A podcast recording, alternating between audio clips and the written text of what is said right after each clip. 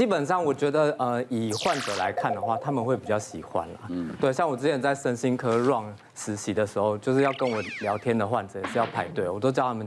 一定要领号码牌，嗯，不然没办法跟我讲话，嗯，然后在那个复健课的时候，都会有患者说啊，整个治疗室都是你的伸展台哎，黄老师这样，就是我觉得让他们心情好，我就是觉得这样是功德一件啦，嗯，只是比如说像长得太年轻，会比较容易让人家觉得不够专业，嗯，对，但是不论怎么样呢，我觉得初衷就是希望大家可以变好，嗯，所以我一开始就是写部落格，然后渐渐的网络比较。呃，发达之后呢，我就开始有呃做一些比较不一样的尝试。那当然后来就开始上节目哦。那时候就是很多前辈都会有很多的声音说。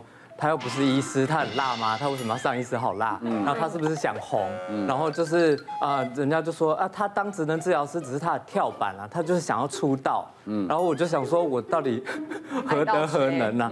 对，然后他们就会一直觉得我们不务正业。嗯，对，然后就觉得啊，有人就说他是不是以后想要开业？他现在就需要累积一些名气，啊，不断的曝光，但是其实也没有。嗯，对，但是。我最大的初衷就是希望可以借由一些曝光，让大家可以看到我的专业知识，然后可以帮助更多人。因为其实到我们复健科的小孩来讲好了，多半都已经拖很久。因为比如说他也不知道他是不是过动，他也不清楚他有没有这个发展迟缓，嗯，然后就是要踏入医院的那一步，其实他们会挣扎很久，嗯。但如果说事先有些人可以先传达一些讯息，让他们可以去预防或是早点来的话，嗯，就是蛮重要的。但是。大家因为没有缺乏这个讯息，很多人家长到现场跟我讲，都说为什么我们都不知道这个？嗯，那为什么一定要来医院才会知道？哪里可以得到这些资讯？嗯嗯。所以就是想说借由这个平台啊，不同的平台来做曝光。那当然，我觉得长相是一个会让大家先看到你的一个点，然后之后再专专注在你的专业上。嗯，就算你今天会做菜的，大家也先看帅的。对啊，对不对？帅哥主厨有没有？呃，被当看中医还是老的好，年轻人历练还不够。你是说当面还是网络上讲？当面也有遇过啦，对，就是当面的话，就是有遇过那种以前刚开始的时候，嗯，就是在大医院嘛，那大医院就是会就是老人家比较多，嗯，然后老人家来就他就会就说，哎，兄弟秀笑脸，对对对对对，哎，你这年纪又可以当我孙子，这一种类型的这种类型，对，一开始以前，我记得因为我我后来就是有在看呃减减重的门诊这样子，然后有一些妈妈是产后产后的这种想要想要瘦身嘛，嗯，对啊对啊，那。因为一开始就是比较没有没有那么多经验，所以就是会呃，我们还是会搬出就是哎，你减重的一些该做的事情，该睡饱啊，你吃东西啊，怎么样去抓营养素啊，嗯，然后时间点啊，怎么样去抓这样子，对，然后可是那妈妈就说啊，陈医师你没生过小孩不知道，小朋友都半夜起来，然后带两个，那轮流起来哭，我就饱了，怎么可能睡得好？对啊，那不然就是说像饮食上，他就会说啊，小朋友吃剩的我还要吃，嗯，难怪一直吃就不会瘦。后来呢，慢慢他就是，我就开始去学习说去，呃，知道每个人情况，那就是要去抓到一个平衡点，就是说我们希望的跟。呃，患者他实际每个人的情形不同，他能够做到什么程度？嗯，那我们去就是呃，就是因人制宜这样的方式去帮他规划治疗这一块的话，确实是呃要透过这个面对一对一对一对一，然后做一些理学上的检查。但是我在上面不看诊的，我是在做卫教，嗯，我帮你们解决前面那一块，嗯，对，所以那个钱你们赚。嗯，我来帮大家说介绍。哎，你这个哈问题就是要去找我们情比金坚的张金坚医师看，然后我们这个心脏的就要去找我们的袁医师看。哎，我们皮肤的问题，所以我其实在做这个，我不做治疗。我这种，因为我是中生代啊，我是承先启后，转运站，我所有的东西哈都听得一清二楚哈。其实我我也投稿过那个《民生报》《自由时报》啊，那我也弄过基金会等那些，那我写过雅虎奇摩的部落格，我第一个是写孔雀鱼的，那后来我就经营脸书，那后来其实我就发现哈，其实年轻人哈，我们讲说这因为在网络世代长大的，跟我们这一辈真的完全不一样，可是这一辈有这一辈真的是很多的一些优点跟我佩服的地方。我在我现在要讲一个是哈，对于医生这个职业哈，我觉得老一辈的哈比较会有一个救到底。好，就这是我的责任，我一定要尽全力救到底。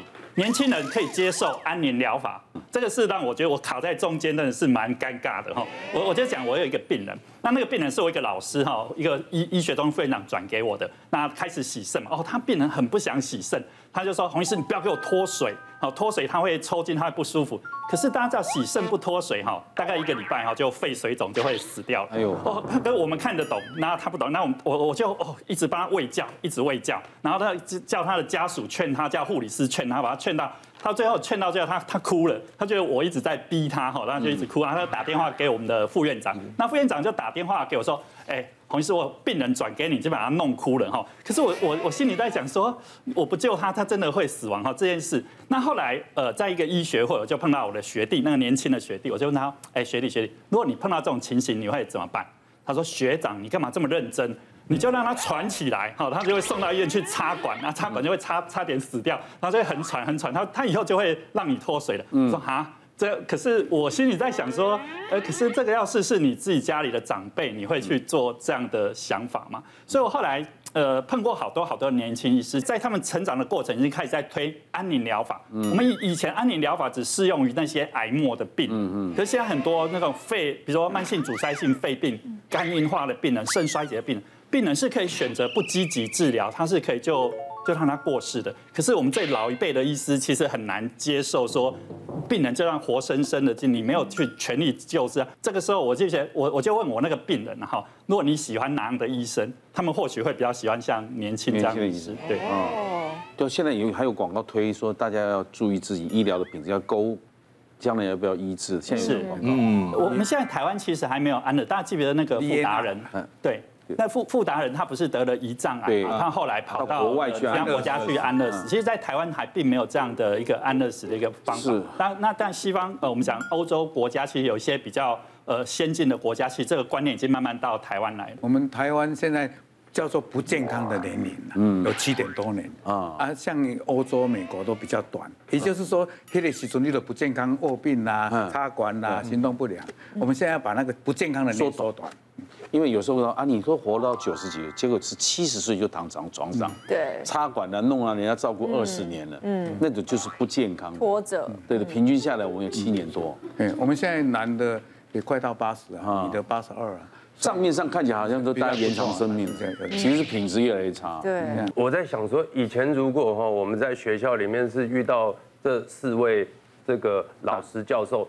他们很幽默，可是，一般的老医生不是这样。你们这一集请错人，你知道吗？他们是很幽默的。其实以前都幽默的，不要这样。没有，他们只是有些是长得幽默了。没有啦，不是，就是以前我们在实习，因为我中西医我都有实习嘛，其实就会有一些的这个老前辈们。他们比较享受那种权威感，在查房的时候要很多人跟，然后呃这个病人来问问题的时候，回答起来不是的很很耐就不耐烦这样啦。所以当时我那时候就想说啊，我们尽可能要当一个有问必答的医生。那所以说其实就变成说，现在我们一天我啦我自己一天大概在私讯。